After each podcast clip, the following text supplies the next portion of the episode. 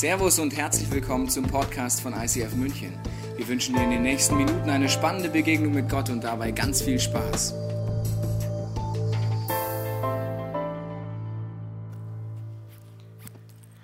Alles geschafft. 7.35 Uhr. Endlich schaffe ich es mal wieder noch vor der Arbeit in der Bibel zu lesen.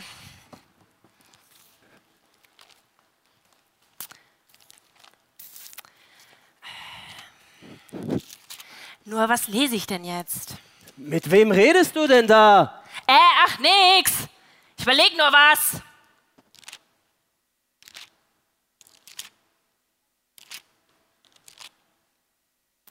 Ah, das mit dem Lämpchen, ja, das ist süß.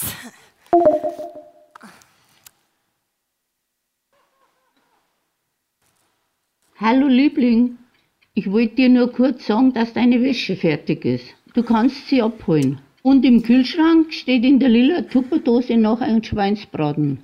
Gell? Den kannst du dir mitnehmen. Geht's dir gut?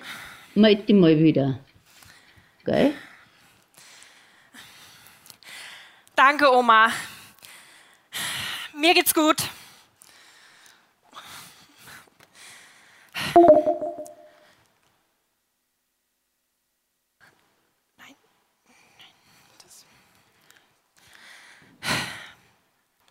Luca, kann ich einen von deinen Joghurts essen? Was?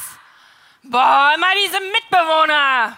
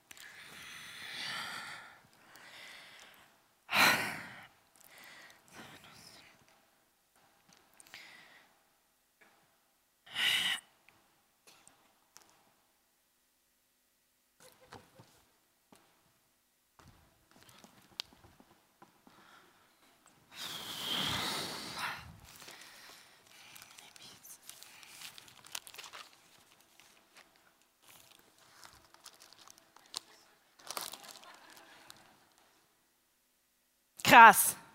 Das wusste ich noch nicht.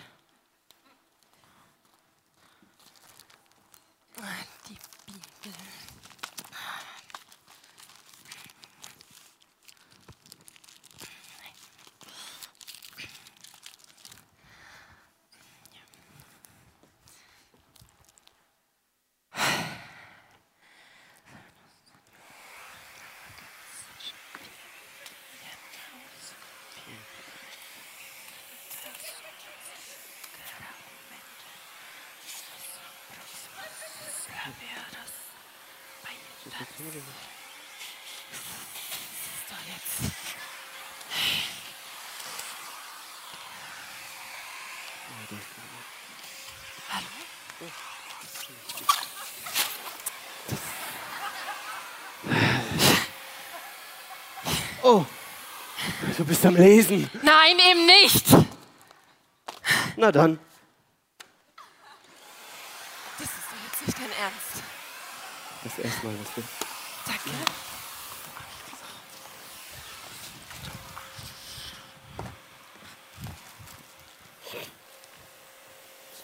Ja.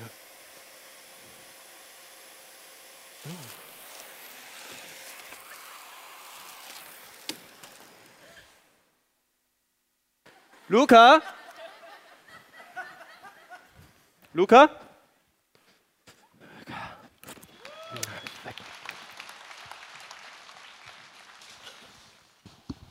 Parallelen mit real existierenden Personen im Raum sind natürlich frei erfunden.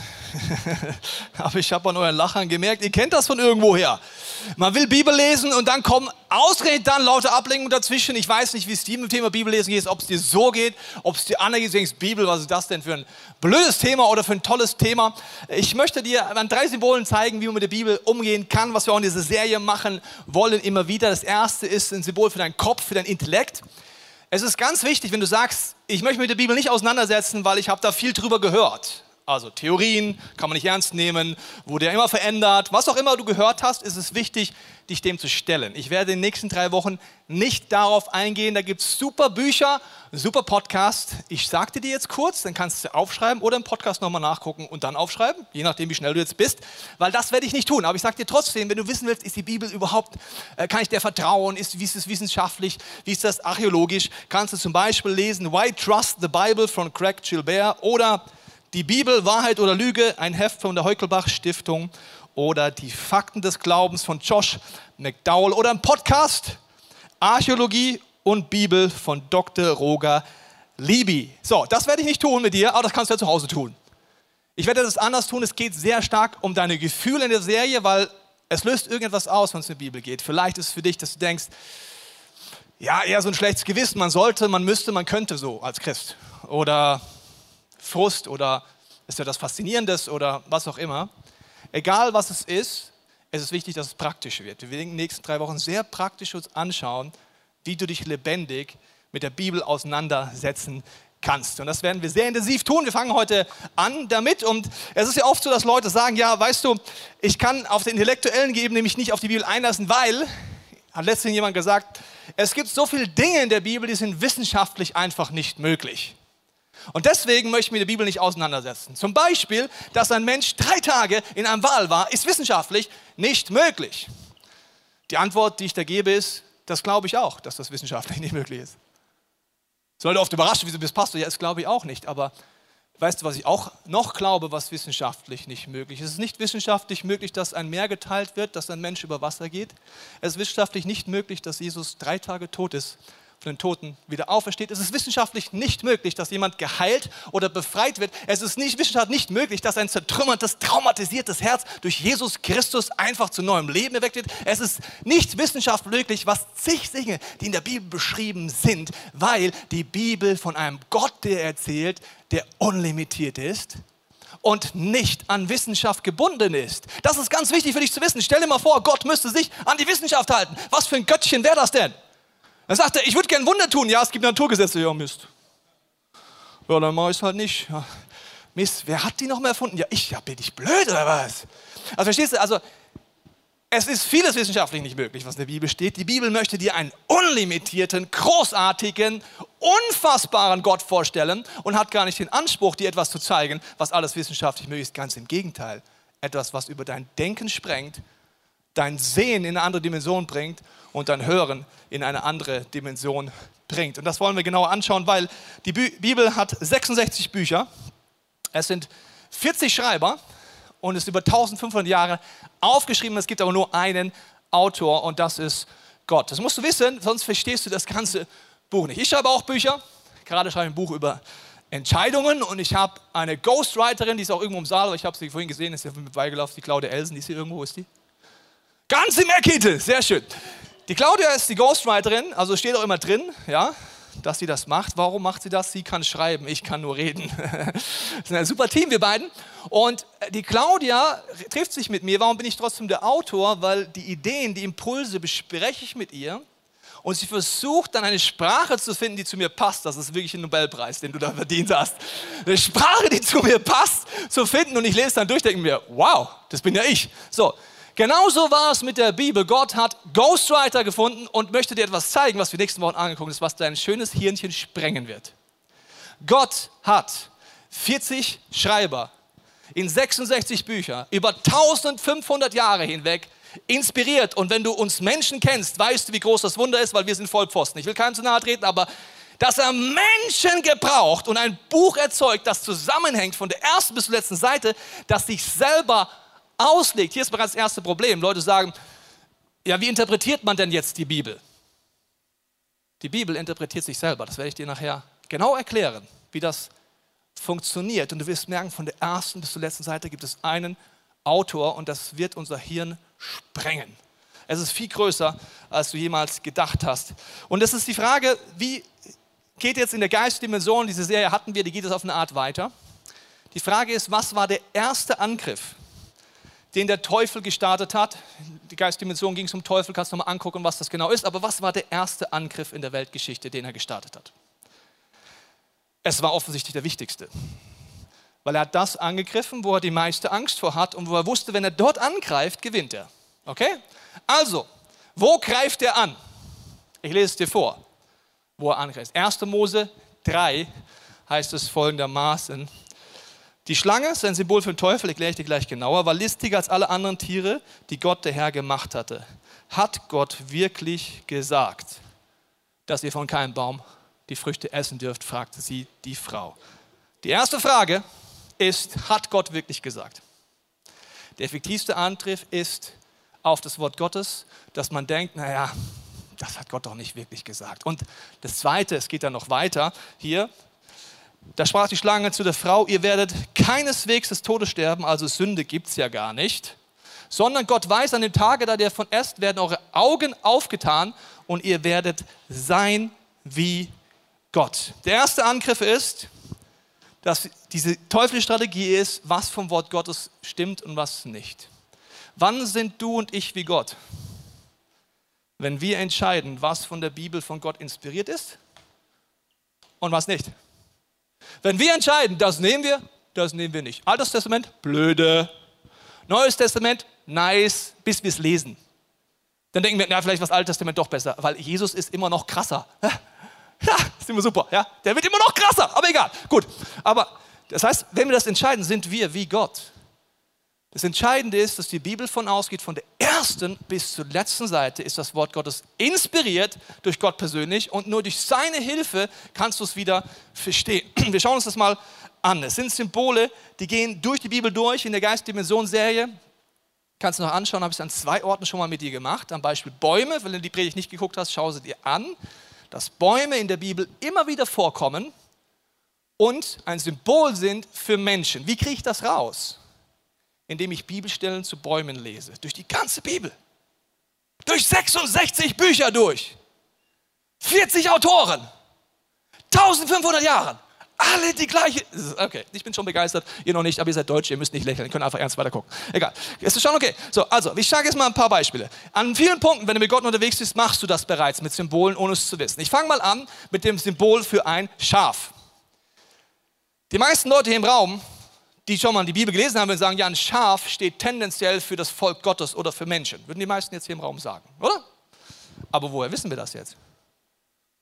Ja, weil ich sage dir, warum wir es wissen, weil die Bibel legt sich selber aus. In Psalm 100 heißt es, erkennt, dass der Herr Gott ist, er hat uns gemacht und nicht wir selbst zu seinem Volk, zu Schafen seiner Weite. Das Volk Gottes sind Schafe.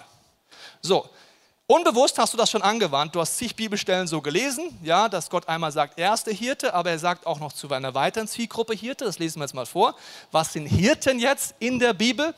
Einmal ein Bild für Gott, aber auch, du Menschenkind, Weissage gegen die Hirten Israels. Wer ist das jetzt? Weissage und spricht zu ihnen, so spricht Gott der Herr. Wehe den Hirten Israel, die sich selbst weiden, sollen Hirten nicht die Herde weiden. Es sind Leiter und Pastoren gemeint in dieser Bibelstelle. Das heißt, wenn du jetzt an Hirten kommst, entweder vom Kontext dir vollkommen klar, dass es um Gott persönlich geht, oder es geht um Leiter und Pastoren. So, jetzt lesen wir die Bibelstelle mal weiter. Und hier wird in Prophetie oft wird es für uns schwierig, weil es kommen gleich wilde Tiere, okay? Was sind denn dann jetzt die wilden Tiere? Also Hirten sind Leiter und Pastoren, Schafe sind das Volk Gottes. Was sind jetzt Tiere? Meine Schafe sind zerstreut, weil sie keinen Hirten haben und sind allein wilden Tieren zum Fraß geworden und zerstreut. So. Wenn du die Geisterdimension der Bibel nicht verstehst, denkst du Prophetie, ich verstehe nichts, weil du denkst, aha, jetzt geht es auf einmal um Löwen, Tiger und Wölfe. Gerade eben ging es um Leiter und Pastoren und es ging um das Volk Gottes, aber jetzt kommen Löwe, Tiger und Wölfe? Wie kriegst du raus, was das Wort Gottes dir mit dieser Bibelstelle prophetisch sagen möchte? Du gehst auf bibleserver.de, gibst wilde Tiere ein. Da kommen zig Bibelstellen. Wenn du nicht weißt, wie man einen Bibelleseplan selber erstellt, so. Dann hast du für drei Monate was zu lesen. Und dann fängst du an zu lesen, dann wirst du merken, wilde Tiere stehen in der Bibel für dämonische Kräfte. Auf einmal macht das Sinn. Wenn Hirten, wenn Leiter und Pastoren dem Volk Gottes nicht helfen, dass sie so geweitet werden, dass sie selber unter dem Wort Gottes sind, werden dämonische Kräfte sie angreifen. Beispiel geistliche Dimension. So, das ist jetzt ein paar Beispiele. Nur mal ganz kurz gewesen. Ich habe das vor ein paar Wochen mit Bäumen mit dir gemacht. Ich habe es mit Ohren und mit Augen mit dir gemacht. Warum? Das wirst du dann machen, verstehst, 1500 Jahre, 40 Schreiber, ein Autor. Wow, ich finde es geil. So, wir gehen jetzt weiter und gehen an einen entscheidenden Punkt, wo, wir, wo du schnell durcheinander kommst. Wenn du mit Gott unterwegs bist oder auch nicht, äh, sagt man oft so, ja, ich habe mich mit der Bibel auseinandergesetzt. Was die meisten Leute meinen ist, ich habe mich mit Theorien über die Bibel auseinandergesetzt. Muss ich wiederholen. Wenn Leute sagen, sie haben sich mit der Bibel auseinandergesetzt, haben sie sich oft mit Theorien von Menschen über die Bibel auseinandergesetzt und nicht mit der Bibel selber. Die Bibel wäre ja selber lesen, weißt du, von vorne mit bis hinten und dann auch bei den Opfern nicht aufhören und beim Widder weiterlesen und so, verstehst du? Das wäre, ich habe mich mit dem Wort Gottes auseinandergesetzt. Es gibt eine Sache, die wir uns schnell durcheinander bringt. Du liest in der Zeitung zum Beispiel, dass ein Theologieprofessor etwas über die Bibel sagt und sagt, ja, das Alte Testament ist ja, kann man alles nicht mehr so nehmen und überhaupt, das ist der zeitliche Kontext, sieht man alles heute gar nicht mehr so. Und dann liest du das und bist verwirrt. Warum bist du verwirrt? Sehr wahrscheinlich, weil du noch nicht die Bibel liest. Der Korintherbrief erklärt dir ganz genau, wann man dem Wort Gottes sich nähern kann und wann nicht. Ich lese es dir vor. Davon reden wir auch nicht in Worten gelehrt durch menschliche Weisheit, sondern in Worten gelehrt durch den Geist. Indem wir Geistliches durch Geistliches deuten. Ein natürlicher Mensch, also jemand, der Jesus Christus nicht kennt, der nicht den Heiligen Geist hat, ist ein natürlicher Mensch, aber nimmt nicht an, was der Geist Gottes ist. Denn es ist ihm eine Torheit und er kann es nicht erkennen, weil es geistlich beurteilt wird. Okay, lass uns kurz überlegen. Die Bibel ist der Meinung, Sie ist vom Geist Gottes inspiriert und nur durch eine lebendige Gottesbeziehung, durch den Geist Gottes wird es wieder lebendig. Ich habe Theologie studiert. Ich habe Professoren kennengelernt, die kennen Jesus. Und ich habe Professoren kennengelernt, die kennen Jesus Christus überhaupt nicht. Du kannst Theologie studieren, ohne dass du Jesus kennst. Wusstest du das? Kann man einfach machen. Man kann ohne den Heiligen Geist Theologie studieren, man kann Pfarrer werden, ohne dass man Jesus kennt. So ist unser System. Wusstest du? Einfach Abschlussarbeit schreiben. Note 2. Das heißt nicht, dass du Jesus Christus kennst und den Heiligen Geist. Da macht es erst lebendig und dann kann ich Theorien machen. Hier steht, dass wenn du Gott noch nicht kennst, ist die Bibel für dich einfach Schwachsinn. Blödsinn. Auf Neuenglisch Shit. Steht da im Urtext, ist Torheit, hört sich mir so nett an. Es ist einfach krass, es ist, macht einfach keinen Sinn. So, du liest das, du wirst unsicher, anstatt zu verstehen. Nur durch den Geist Gottes kannst du die Bibel lebendig verstehen. Deswegen wirst du sie auch geistlich anfangen zu lesen. Wir machen das jetzt gleich, nachdem ich gebetet habe, weil ich möchte beten, dass diese Serie dir hilft, eine geistliche Perspektive auf die Bibel zu bekommen. Es ist kein Telefonbuch, wo du nachstehst, sagst, ich möchte eine Katze kaufen, ich gebe mal Katze ein.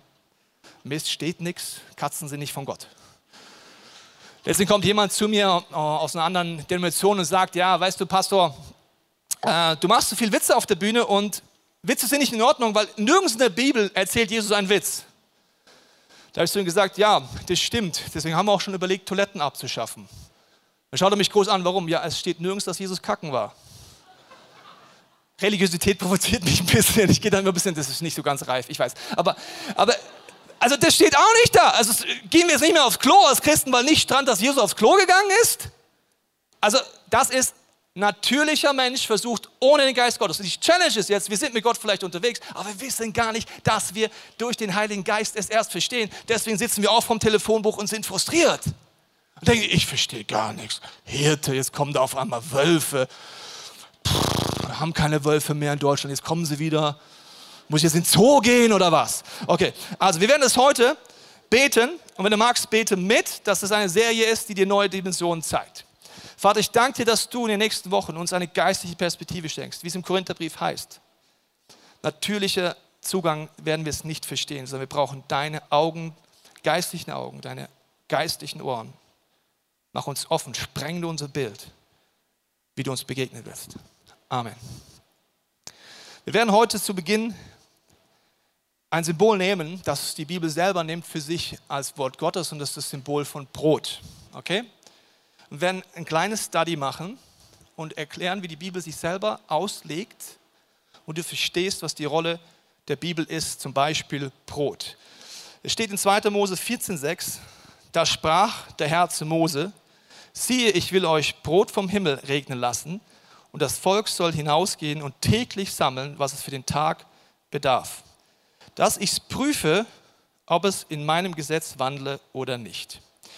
Wenn du Bibelstellen liest, ohne Geistperspektive, denkt man schnell, hä? Brot vom Himmel, täglichen. Und warum prüft Gott sein Volk durch Brot vom Himmel, ob sie im Gesetz, das ist das Wort Gottes übrigens, wandeln? Das macht ohne Geistperspektive keinen Sinn. Ich fräse mit dir jetzt mal ein bisschen ins Neue Testament, um diese Bibelstelle zu verstehen. Da sagt Jesus, als er uns beibringt zu beten im Vater unser, Matthäus 6, 11, unser tägliches Brot gib uns heute. Es geht hier um Versorgung materiell, aber es geht vor allen Dingen um Nahrung. Ein tägliches Brot. Ich weiß nicht, wer von euch hat schon mal Unterzucker erlebt? Okay, hier drüben sind keine Sportler, ich schau mal da drüben. Hat jemand schon mal Unterzucker erlebt? So ein bisschen mehr Hobbysportler. Hat, hat jemand von euch schon mal Unterzucker erlebt, so beim Sport oder so? Okay, ein paar mehr. Ihr müsst Sport machen, Leute, was ist los? Jemand schon mal Unterzucker erlebt?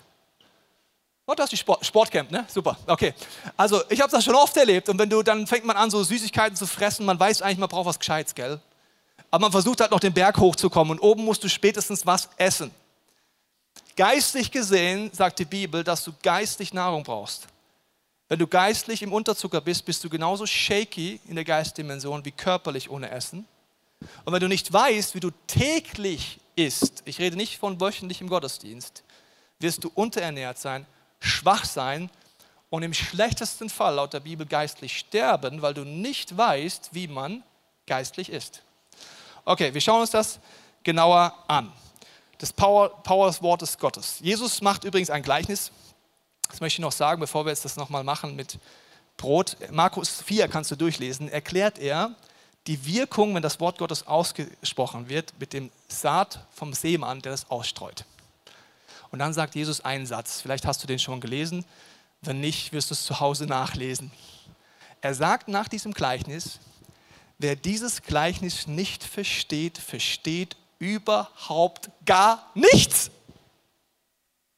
Ich weiß nicht, ob du es schon mal gelesen hast oder nicht, aber dann müsstest du eigentlich sagen, wait, vielleicht sollte ich über dieses Gleichnis mal kurz nachdenken, weil wenn ich dieses Gleichnis nicht verstehe, sagt Jesus, verstehe ich nichts also ich sehe schon, ihr habt einen Bibelleseplan für nächste Woche, Markus 4 wird gelesen. Das ist super, ja. Was macht Jesus? Er erzählt ein Gleichnis. Warum macht das Jesus? Er sagt, er tut nichts, was er nicht den Vater tun sieht. Im ersten Teil der Bibel erzählt Gott Gleichnisse. Wusstest du das? In allen Propheten, zig Gleichnisse. Und dann sagt er, ich erkläre euch jetzt geistlich, was die Symbole bedeuten, die ich gerade genommen habe. Er sagt zum Beispiel, die Vögel des Himmels, die kommen zu stehlen das Wort Gottes aus dem Herzen, sind Dämonen. So, wenn du ansatzweise anfängst ernst zu nehmen, was ich dir sage, hätte jetzt Jesus Christus dir definiert, was wilde Vögel sind. Du könntest nach Hause gehen, wilde Vögel auf Bibelserver eingehen und würdest über die geistliche Dimension eine Reise beginnen, die kann ich dir nicht in vier Wochen geistliche Dimension beibringen. Es ist das komplette Wort Gottes.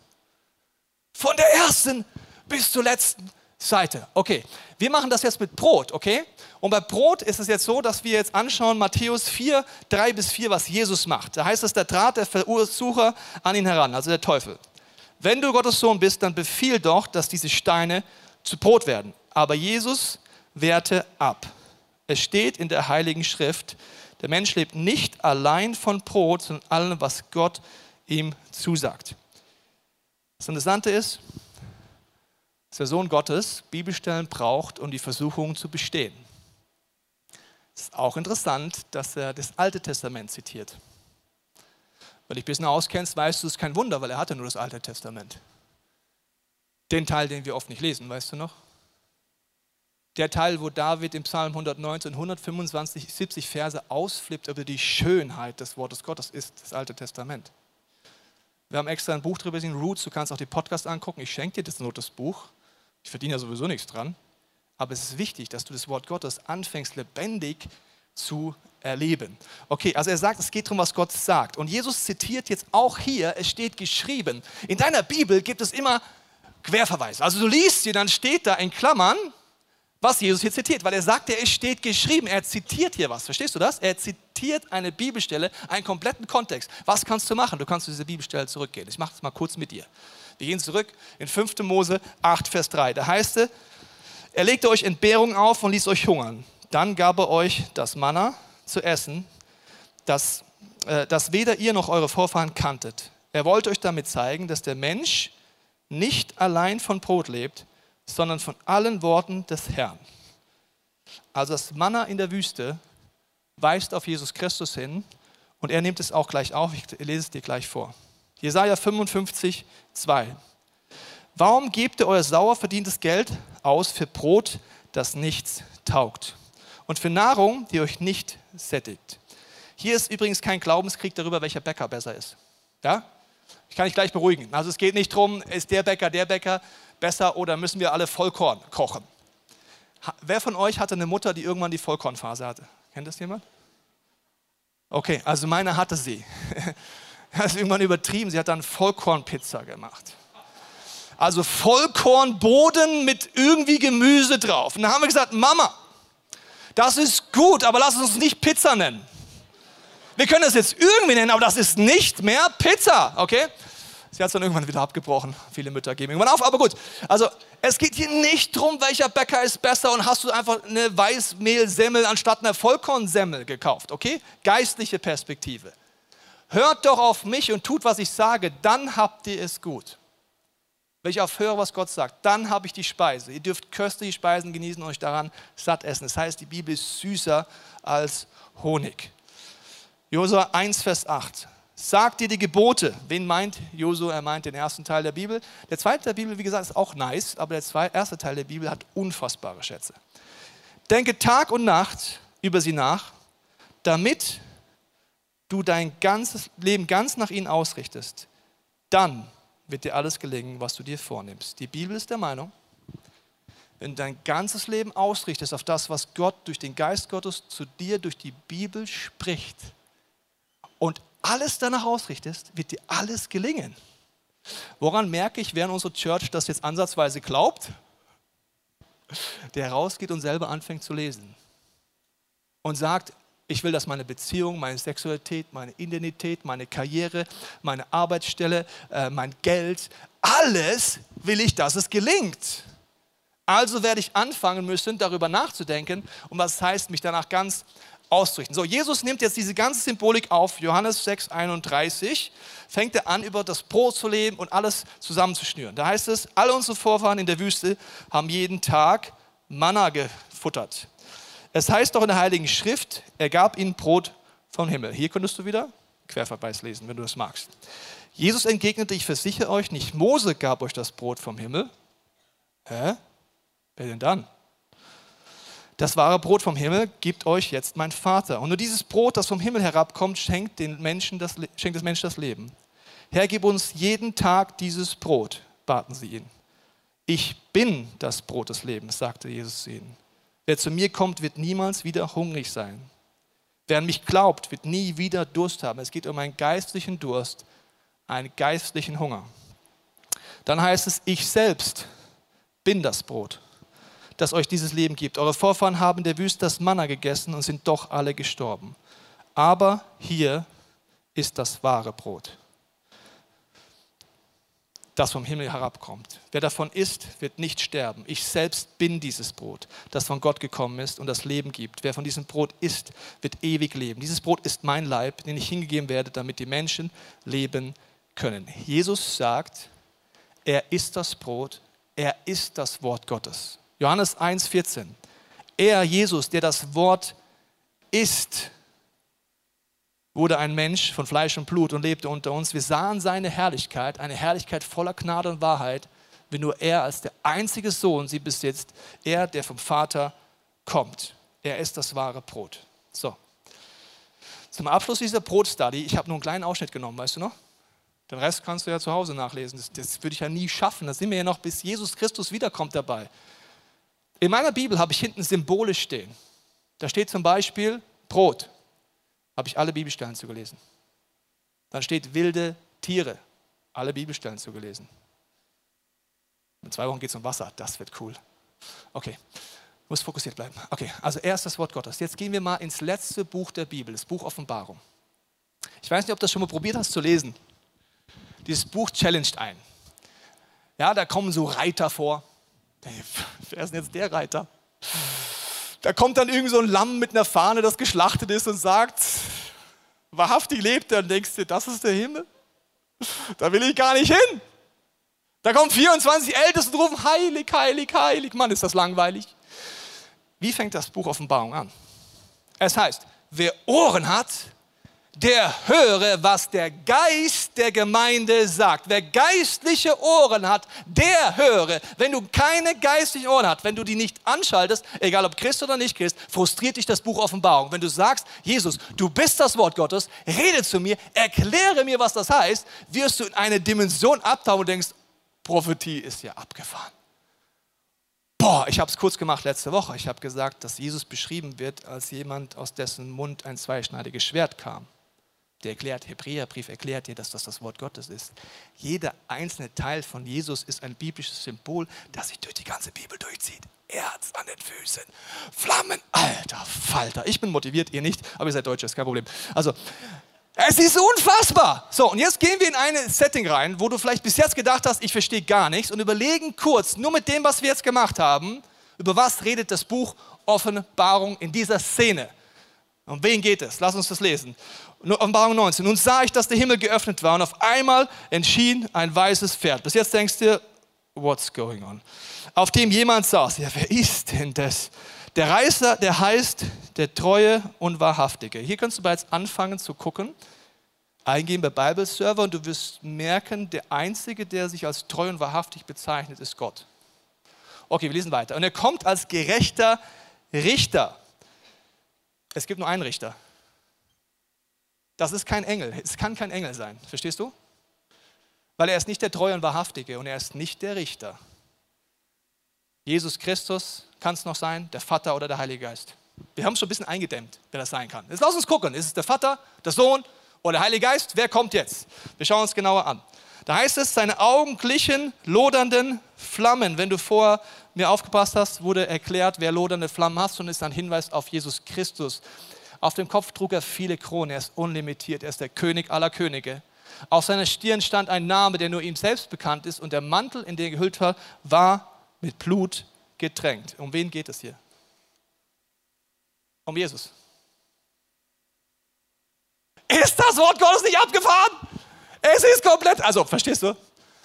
Du kannst weiter irgendwelche Leute, die den Heiligen Geist haben, dich mit Wort Gottes vollpumpen lassen und du fängst selber an zu lesen. Das geht von der ersten bis zur letzten Seite. 1500 Jahre, 40 Autoren, 66 Bücher und ein Geist Gottes, der durchgeht und auf einmal denkst du dir, also selbst wenn es ein Mensch geplant hätte, wie hätte er das denn gemacht? Das geht gar nicht. Also Jesus Christus kommt, kannst du zu Hause durchlesen, was er da alles macht. Krass. Wirklich krass. Und jetzt kommt ein Zusatz. Achtung, seid ihr ready? Der Reiter hatte noch einen anderen Namen und der Name war das Wort Gottes. Jesus ist das Wort Gottes. Warum greift der Satan als erstes die Bibel an? Weil er weiß, wenn ein Christ weiß, wie er sich selber füttert, täglich weiß, wie er Jesus Christus begegnet, täglich weiß, wie du Nahrung aufnimmst, täglich stark wird in dem, wer Gott ist, täglich Jesus zunimmt in ihn, hat er keine Chance. Mit kein meine ich null Chance. Wenn er es schafft, dir einzureden, dass du es nicht geistlich siehst, dass du in Theorien darüber mehr glaubst, wird es relativ einfach sein. Das Interessante ist, dass damit möchte ich diesen inhaltlichen Part abschließen, dass es eine Szene gibt und ich bin persönlich eigentlich nur bei einer Szene wirklich traurig, dass ich nicht zu Zeiten von Jesus gelebt habe. Es gibt nur eine einzige Szene, also es gibt viele, aber das ist wirklich die, also ich eine wählen könnte, wäre ich da dabei. Ich weiß nicht, was du wählen würdest. Ich würde wählen, der Spaziergang von Jesus mit den Emmaus-Jüngern nach Emmaus. Warum? Der dauert viele, viele Stunden.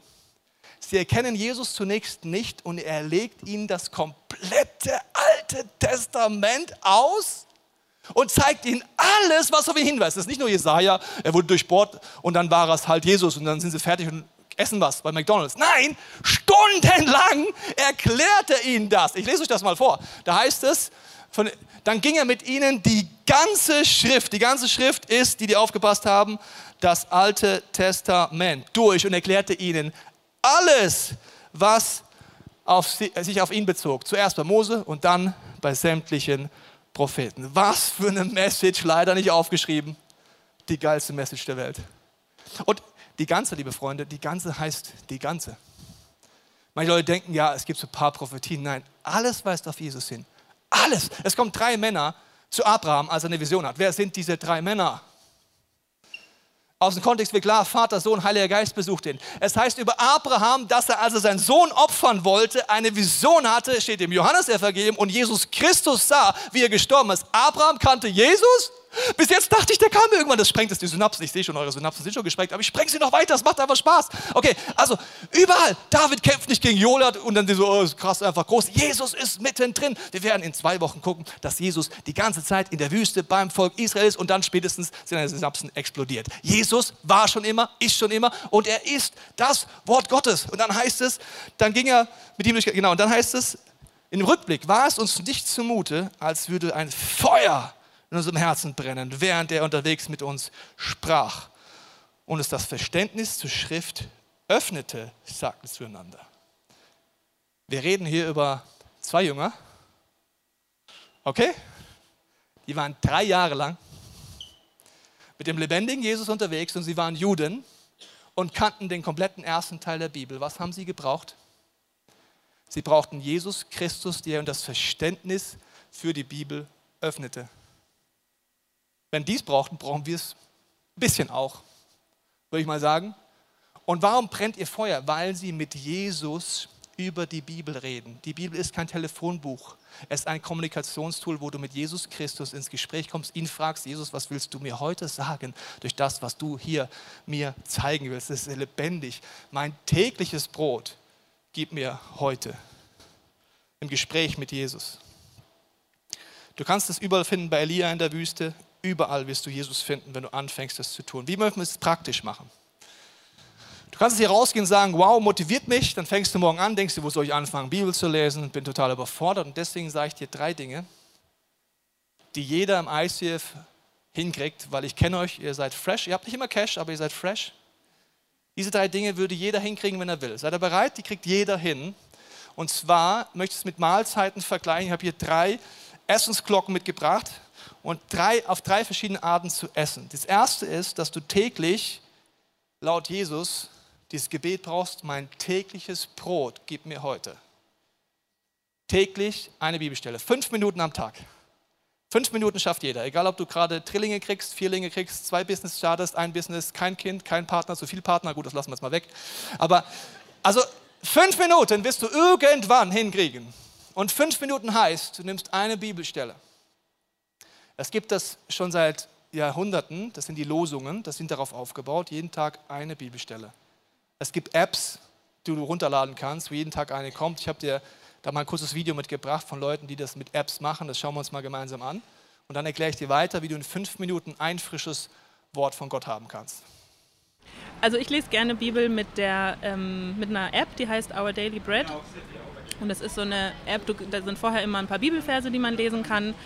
Ähm, und dazu gibt es immer eine kleine Geschichte, wie so eine kleine Mini-Andacht, ein paar Gedanken, die sich äh, ein schlauer Mensch gemacht hat, um da einfach das Thema zu reflektieren und da reinzukommen und noch ja, selber dann Reflexionsgedanken dazu. Und ähm, das mache ich gerne morgens vor der Arbeit. Ähm, ja, ich habe äh, die YouVersion-App auf meinem Handy. Ähm, und äh, da habe ich einfach die Bibel immer mobil mit dabei und äh, liest dann ähm, meistens jeden Tag den, den Tagesvers einfach als Inspiration für den Tag. Ähm, und wenn, wenn mich der Vers anspricht oder ich genau forschen will, dann gehe ich einfach aufs ganze Kapitel und schaue, in welchem Kontext es steht. Genau, da gibt es eine Bibel-App, die ist, glaube ich, von äh, John Piper, die heißt Solid Choice. Und da bekomme ich, Smartphone sei Dank, äh, jeden Morgen so einen Bibelvers mit ein paar Gedanken von ihm dazu geliefert. Das ziehe ich mir dann morgens rein und dann gehe ich in den Tag. Also ich lese Bibel so, dass ich mir bei der U-Version meine Stimmung beispielsweise suche und dann zu der Stimmung gewisse Bibelstellen bekomme. Diese Bibelstellen gucke ich mir dann im Kontext im Kapitel an und lese mir dann das, dadurch das ganze Kapitel durch. Ich nutze für mich die Bibellesepläne in der YouVersion App und ich mache es für mich so, dass ich zusammen mit Jesus schaue, hey, ist es vielleicht gerade ein Bibelleseplan von unserer Church, der für mich gerade cool ist, oder ist es ein Bibelleseplan zu einem bestimmten Thema, an dem ich gerade dran bin? Und für mich ist es super cool, so immer tiefer in die Bibel einzusteigen und da immer mehr kennenzulernen und an Themen zu arbeiten. Ich werde dir gleich noch eine Übung zeigen, wie du das ganz simpel machen kannst, auch ohne Kommentar von Menschen, einfach mit Jesus ins Gespräch kommen. Das werden wir gleich machen. Aber es sind fünf Minuten am Tag. Das Zweite, was die zweite wichtige geistliche Übung ist, dass du ein self-feeding Disciple bist, also jemand, der weiß, wie er das tägliche Brot einnehmen kann, ist, dass du täglich betest. Jetzt sagst du vielleicht, das finde ich anstrengend. Das fand ich auch sehr lange anstrengend, bis mir ein Pastor einen Tipp gegeben hat, gesagt, verwandle einfach jeden Tag deine Gedanken in Gebete. Das kann ich. Ich habe heute an meine Mutter gedacht, habe ich einfach nur gut gebetet, Jesus sei bei meiner Mutter. Ich habe heute an ein Konfliktgespräch gedacht, heute Morgen, das ich nächste Woche habe. Ich habe ganz kurz gebetet, Jesus sei im Konfliktgespräch. Also seine Gedanken in Gebete wandeln kann jeder. Liebe Männer, uns fällt das noch schwerer. Für euch habe ich einfach den Tipp für nächste Woche, einfach ein Gebet zu sprechen. Das heißt, Herr, hilf. Fertig.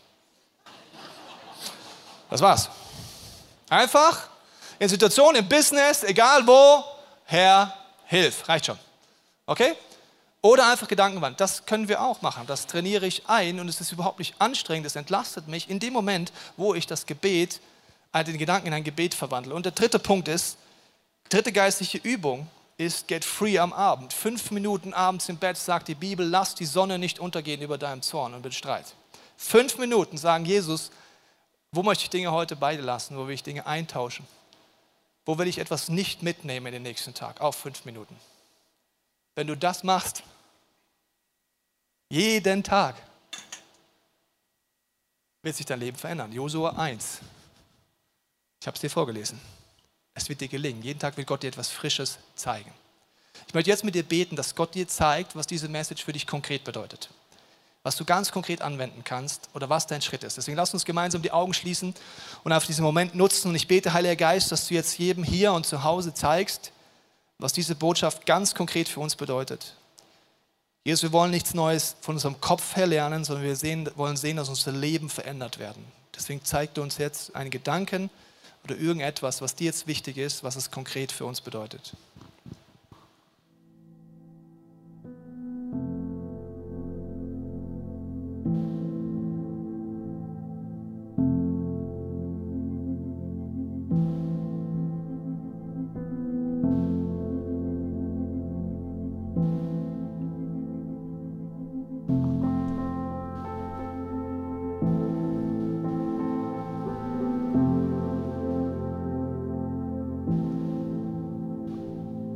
Jesus, danke dir, dass du für uns ein Angebot hast. Ich bete jetzt, dass du uns so eine Freude gibst, so eine Leidenschaft zu experimentieren.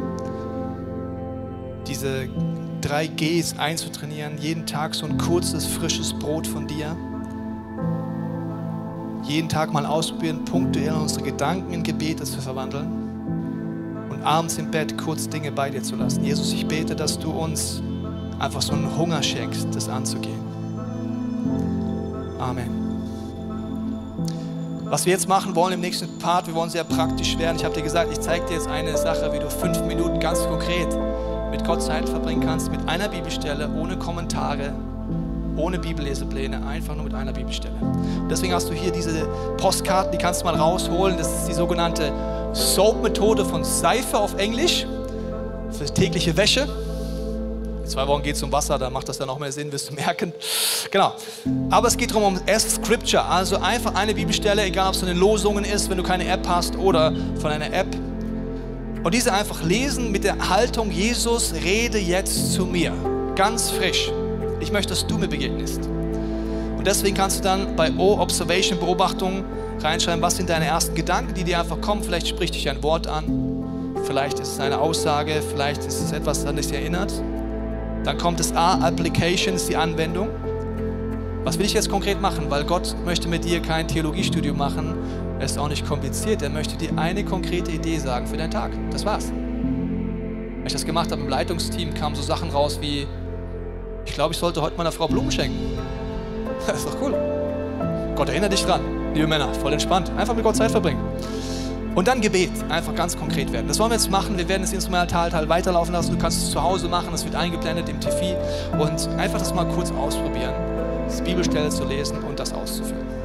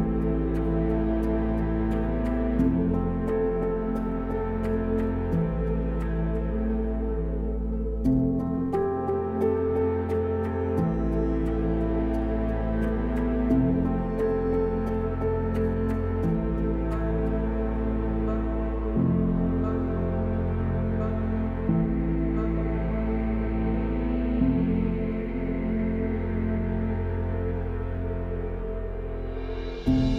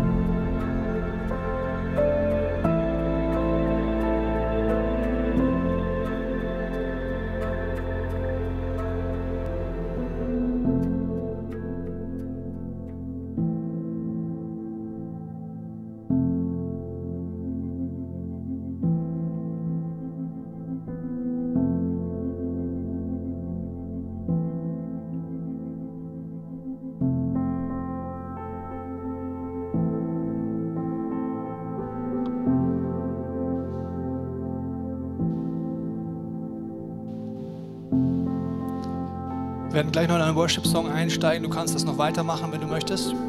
Es ist einfach ein Startpunkt, es auszuprobieren. Mir ging es so, dass mir ein Satz besonders mich angesprochen hat heute, und zwar: Groß ist deine Treue, o Herr. Und ich habe gemerkt, ich will heute das beten über jede einzelne Sache, die ich weiß, die nächste Woche ansteht, die mich noch herausfordert. Und sagen: Groß ist deine Treue über dem Meeting, das ansteht. Groß ist deine Treue über die Entscheidung, die ich treffen muss. Groß ist deine Treue über der Beerdigung von meinem Onkel, die nächste Woche ansteht. Und das wird mein Gebet sein. Ich weiß nicht, ob du schon durch bist oder nicht, aber ich lade dich ein, anfangen zu experimentieren in dieser Serie. Die drei Gs, die drei großen geistlichen Übungen ist Gottes Wort, Gebet und Get Free. Und wir wollen sie anfangen zu trainieren. Deswegen möchte ich noch beten und dann werden wir noch einen Worship-Song gemeinsam singen.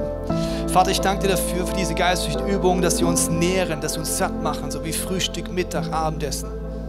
Und ich bete, dass wir anfangen zu experimentieren. mit Gottes Wort. Dass wir anfangen zu experimentieren, unsere Gedanken in Gebete zu verwandeln und dass wir anfangen, Get Free anzunehmen im Alltag. Ich danke dir, dass du uns verändern möchtest. Ich danke, dass du uns begegnest. Ich danke dir für dein Wort, Jesus. Ich danke dir, dass du das Wort Gottes bist und dass es ein unfassbares Abenteuer ist, dir zu begegnen. Und diese Leidenschaft setze ich frei in dir, aber auch die Ausdauer, Dinge auszuprobieren, einzutrainieren in deiner Woche. Und Jesus, wir wollen das jetzt nochmal singen, dass du das Zentrum bist, dass du groß bist, dass wir dir nachfolgen wollen. Amen. Wir hoffen, dass dir diese Predigt weitergeholfen hat. Wenn du Fragen hast, kannst du gerne an info at icf-moenchen.de mailen und weitere Informationen findest du auf unserer Homepage unter www.icf-moenchen.de.